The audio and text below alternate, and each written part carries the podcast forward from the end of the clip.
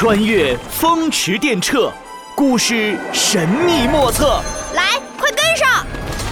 很冷很冷的冷知识。第二十二集：古人为什么这么喜欢葫芦？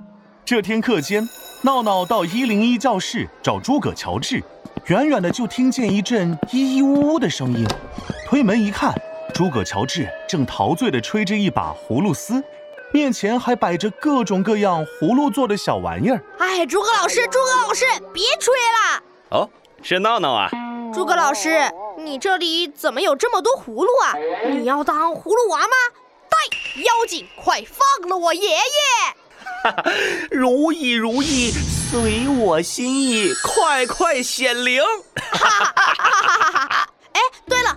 老师，我跟你说，我们语文书里有一篇课文叫《我要的是葫芦》，我背课文时啊，一直想着葫芦娃，结果就念成了多么可爱的小葫芦娃呀！葫芦娃是很可爱，但葫芦也挺可爱呀，因为葫芦与福禄谐音。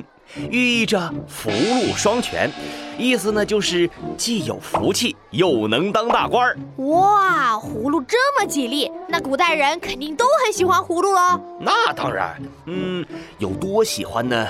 哎呀，三言两语说不清楚。我这就带你去古代，近距离感受一下葫芦是多么受欢迎的吧。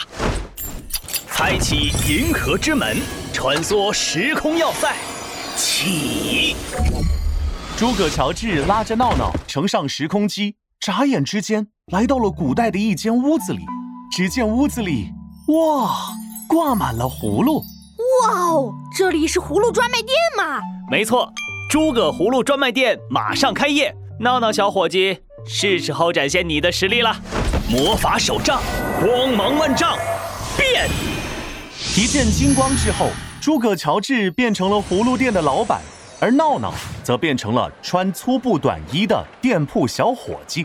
他们刚在柜台后站好，眼神不好的王大娘就走进店来。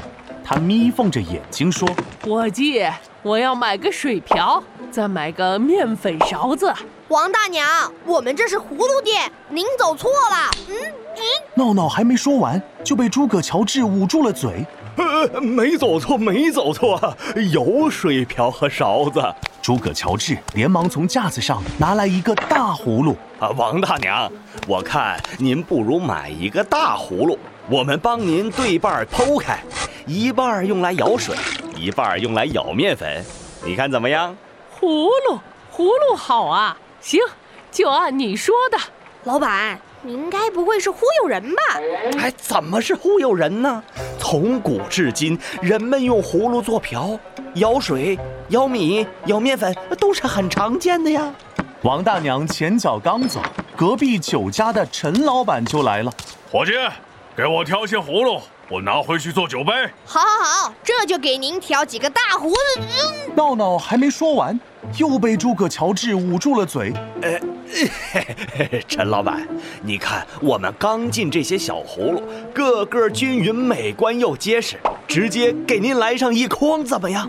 哈哈哈，朱老板还真是会做生意啊！那就来一筐吧。呃，呃，鄙人复姓诸葛。哎 哎，多谢多谢多谢，慢走慢走啊！啊，这次怎么是要小葫芦呀？因为要用葫芦做酒杯呀。你看。这个小葫芦，只要把上半部分锯掉，不就是一个现成的小酒杯了吗？嗯，看起来挺普通的。哎，你可别小瞧这葫芦酒杯，它可是很尊贵的，皇帝都用它来祭拜。两人正说着，胡子花白的贾郎中来了。哎，贾郎中，来买药壶吗？啊，正是正是。哎呀，老夫近来研制了一味新药，不过这药啊有些难保存，我就想到你们店里的葫芦了。哎呦，那您真是找对了，咱们的葫芦装药不用担心潮气渗入，药品不容易变质，十分省心呐。呃，小伙计，快去帮贾郎中把葫芦找来。好嘞，这个我知道，就是带塞子的那种葫芦。闹闹一下找来了大大小小好几个葫芦。嗯，这个不错。哎，哎，这个也不错。哎，这个雕花的，呃，假郎中正要抬手去拿，哎，哎，另一只手抢先把葫芦拿走了。三人抬头一看，竟是身着长袍的道士。贫道见这葫芦浑圆可爱，十分喜欢，店家就把它卖给我吧。道士怎么也买葫芦啊？这位小友，葫芦和我们道教的渊源颇深呐。太上老君炼的仙丹就装在葫芦里。啊，对对对，还有八仙之首的铁拐李。也总是随身带着一个大葫芦，既能装美酒，又能装灵药啊！还有南极仙翁的拐杖上也挂着一个葫芦。哇，这么多神仙都带着葫芦，真是个宝贝。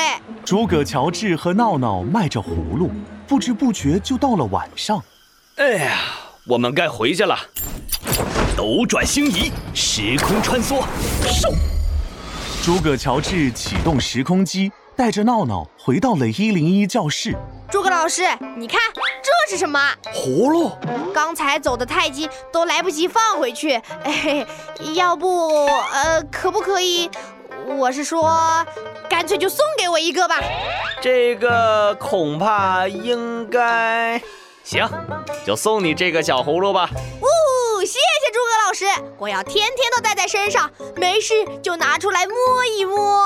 嘿嘿，天灵灵，地灵灵，太上老君，南极仙翁，铁拐李，呃，还有葫芦娃，保佑我考试拿高分。嗨，闹闹，想考高分，自己还得努力，他们可保佑不了你。